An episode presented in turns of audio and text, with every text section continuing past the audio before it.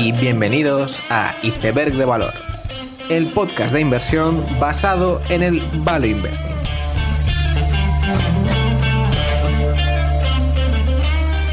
Bienvenidos los seguidores de Henry Singleton, bienvenidos a Iceberg de Valor.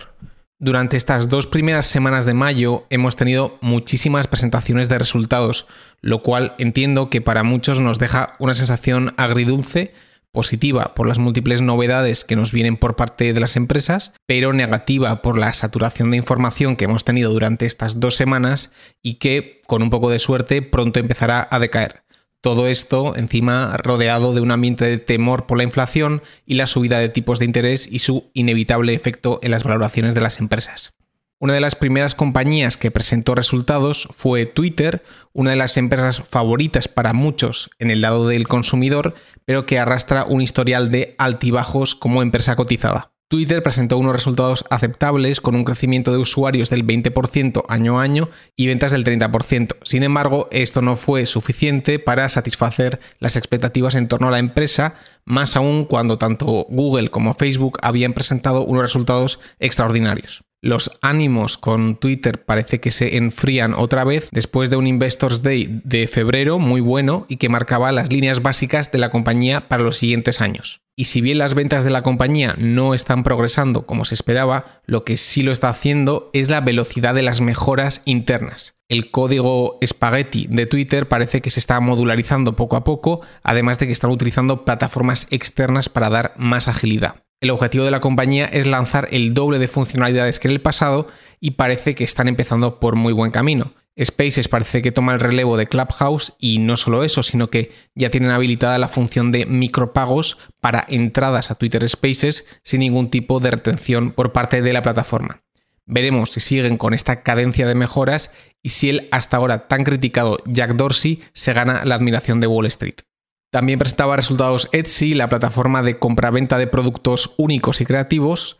Las ventas crecían un 141%, lo cual no evitaba una bajada en la cotización ante la estabilización de ventas al guiar contra los periodos con restricción de movilidad, mientras que los actuales trimestres comienzan su avance en la reapertura. Inevitablemente, nadie duda de que el camino de la compañía será turbulento en estos periodos de transición, pero lo más importante siempre será el desarrollo de la plataforma y las funcionalidades de cara a aumentar la frecuencia de interacción de los consumidores, que todavía está por detrás de otras plataformas de compra-venta más establecidas.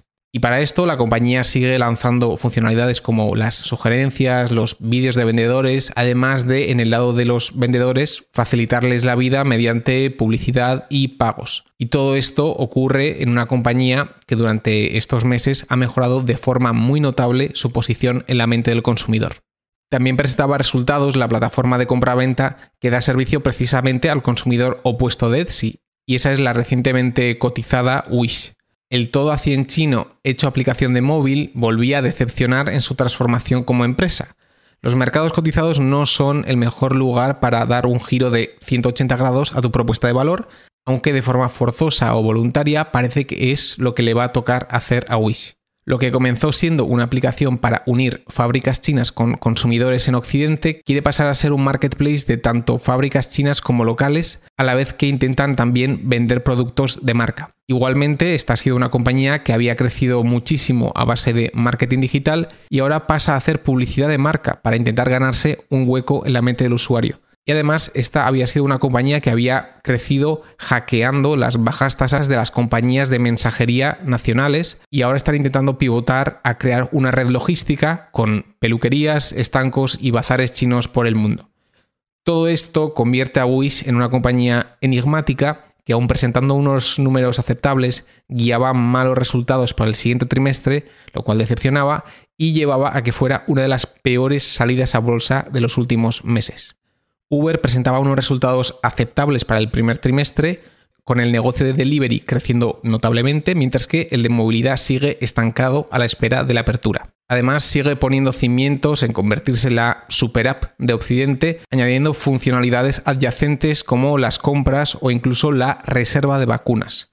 Quizás lo curioso de esto es que Uber no está siendo el que provee el servicio de logística para las compras, sino que está siendo GoPuff la que lo está haciendo, por lo que Uber simplemente funciona como generador de leads para estos servicios adyacentes, entendiendo que por un tick rate de algunos puntos básicos.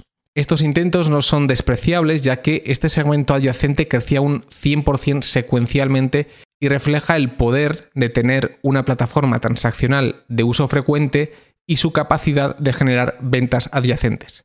No son pocos los fuegos que tiene que apagar Uber, en muchos casos fuegos empezados por ellos mismos. No obstante, y más allá de las batallas a tres con Delivery Hero y Takeaway en Europa, la ambición de Uber es clara, al menos en Estados Unidos, que es la de convertirse en la app para todo lo que sea local. Veremos si la ejecución está a la altura de esa ambición y si la compañía deja de quemar dinero como un marinero borracho, que es lo que tiene en su ADN de SoftBank. Más allá de estas compañías de Internet, durante la semana hemos tenido resultados de otras empresas más tradicionales como Heinz Brands, la propietaria de la marca Champion. Creo que la regla básica del episodio de las marcas del trap sigue aplicando y es que si una marca es cutre, probablemente esté vendiendo mucho.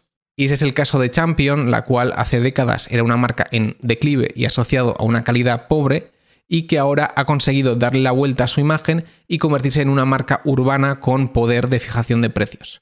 Heinz Brands publica unos resultados muy buenos con un crecimiento del 26% de Champion, que por ejemplo tenía unas cifras similares al crecimiento de Adidas en el trimestre. Otros segmentos como los de la ropa interior lo hacían bien también, aunque tengo que admitir que son segmentos bastante menos interesantes que Champion. Sin embargo, el CEO, el cual lleva poco tiempo en su puesto, lanzó su previsión de ventas para los próximos años, la cual fue excesivamente templada y quedó por debajo de las expectativas generales. Otra compañía, entre comillas, tradicional, Trex, publica unos resultados magníficos y un guidance todavía mejor. Trex se trata de una compañía para productos del hogar para exteriores. En especial destaca su producto de composite para suelos y paredes, cuyo principal rival, como no podía ser de otra forma, es la madera, que aunque tiene un coste inicial menor que el composite, en el ciclo de vida completo es un material más caro por el trabajo de mantenimiento y problemas que tiene relacionados. Es por ello que el composite de Trex ha conseguido ir ganando cuota de forma gradual en este mercado, con un producto con una proposición de valor superior y una cuota de mercado enorme que conquistar. Por otro lado, en este trimestre no le ha venido mal que su rival, la madera, esté teniendo unos precios desorbitados en la actualidad, lo cual, unido al aumento en ventas de hogares en Estados Unidos, llevaba a la compañía a guiar un crecimiento del 36% para el siguiente trimestre. Un trimestre feliz más en Trex, cuya acción ha tenido una revalorización de 10 veces en los últimos 5 años y de 50 veces en los últimos 10. La sección del SPAC más caliente de la semana vuelve a estar complicada debido al parón que estamos viendo en estas compañías y si no, que se lo digan al desaparecido Chamaz. Aún así, voy a destacar a Plus, la compañía que se fusiona con Genesis Capital 5, la cual es una compañía de conducción autónoma para camiones y que promete ir de cero ventas actuales a 7.000 millones de ventas en el año 2025. Una vez más, un SPAC pecando de conservadora en sus proyecciones. La verdad es que podría hacer una sección más titulada El momento Jitse Groen de la semana, aunque Jitse lo pone tan tan fácil que no lo voy a hacer. Solo espero que se haga un libro de todo lo que está pasando. Y con esto pasamos al tema del episodio en el que quiero tratar dos modelos mentales de creación de valor que son contrapuestos y ver cuáles son los límites de cada uno de ellos. El primer modelo mental es el de la agregación, que para explicarlo podría poner como referencia el capítulo de las super apps, el 166, o de la misma forma señalaría el caso comentado hoy de Uber, donde la agregación de categorías adyacentes a un determinado uso de alta frecuencia reduce la fricción y eso mismo genera una inercia a que determinada plataforma vaya absorbiendo más y más casos de uso. Sin embargo, existe también el caso opuesto, donde ya existe una organización que está compuesta por múltiples divisiones y verticales y llega una empresa más pequeña con un solo foco y ofrece una propuesta de valor superior digamos que Spotify o Expel compiten con empresas donde lo que ellos hacen es una división más dentro de una organización. Por lo tanto, ya se ve que las dos formas de argumentar son opuestas. En la primera estamos diciendo que la agregación es algo bueno porque reduce fricción y genera una inercia positiva. En la segunda decimos que el nicho genera foco y una mejor propuesta de valor. Se puede ver que ambos ángulos serán válidos dependiendo de la industria y cada caso particular.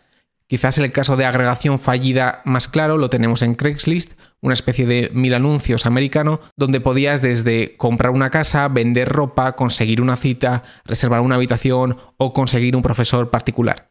Más allá de la falta de inversión en esta web, agregar categorías tan dispares hizo que el usuario no tuviera las herramientas propias necesarias de cada vertical y que por el contrario tuviese que valerse de una web genérica para todo a medida que otras empresas se enfocaban en verticales concretas con funcionalidades propias a esas verticales, fueron desbancando a Craigslist de su posición de liderazgo. En el caso de Apple, por ejemplo, podemos ver ángulos positivos y negativos de la agregación. Por un lado, la compra de un producto de Apple suele arrastrar a más productos dentro del ecosistema, empezando del iPhone para luego ir añadiendo un Mac, AirPods o el iPad.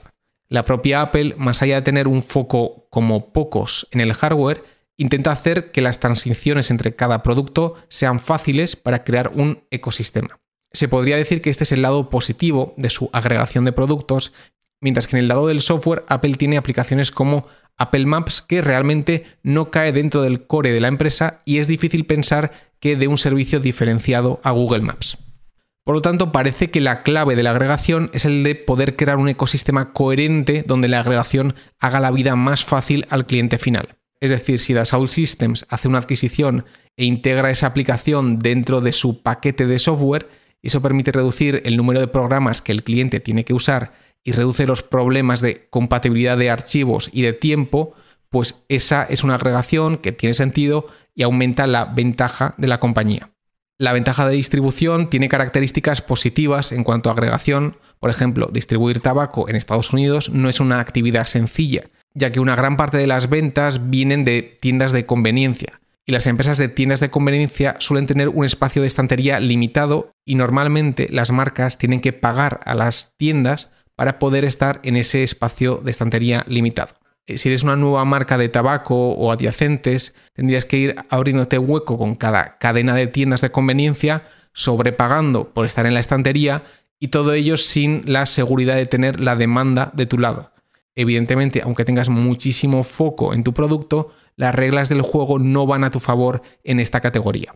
Sin embargo, si tu competidor es una de las muchas divisiones de 3M, General Electric o cualquier conglomerado lleno de asalariados, politics y problemas internos, si esa división no comparte sinergias con la matriz, pues es probable que tu foco marque la diferencia a nivel de ejecución. Por lo tanto, parece que no toda historia de agregación es igual, ni todos los nichos requieren de empresas especializadas. También hay excepciones, tal como yo lo he explicado, doy a entender que la clave para que la agregación funcione es que cada división agregada se integre en un todo más grande, lo cual fortalece el producto final y que si esto no es así, esto lleva a la creación de conglomerados sin foco ni motivación. Esto no siempre es así, quizás el ejemplo más claro es Constellation Software, donde realmente hay poca integración de los negocios adquiridos, pero donde se ha diseñado una cultura y estructura de la compañía muy particular que evita que se convierta en un conglomerado.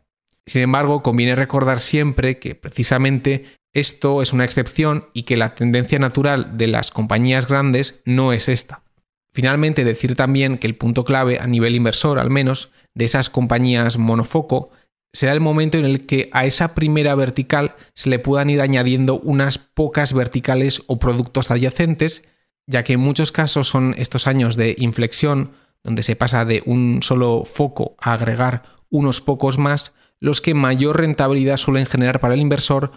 Con esta idea termino el episodio, dadle like y suscribíos, nos vemos la siguiente semana y seguid aprendiendo.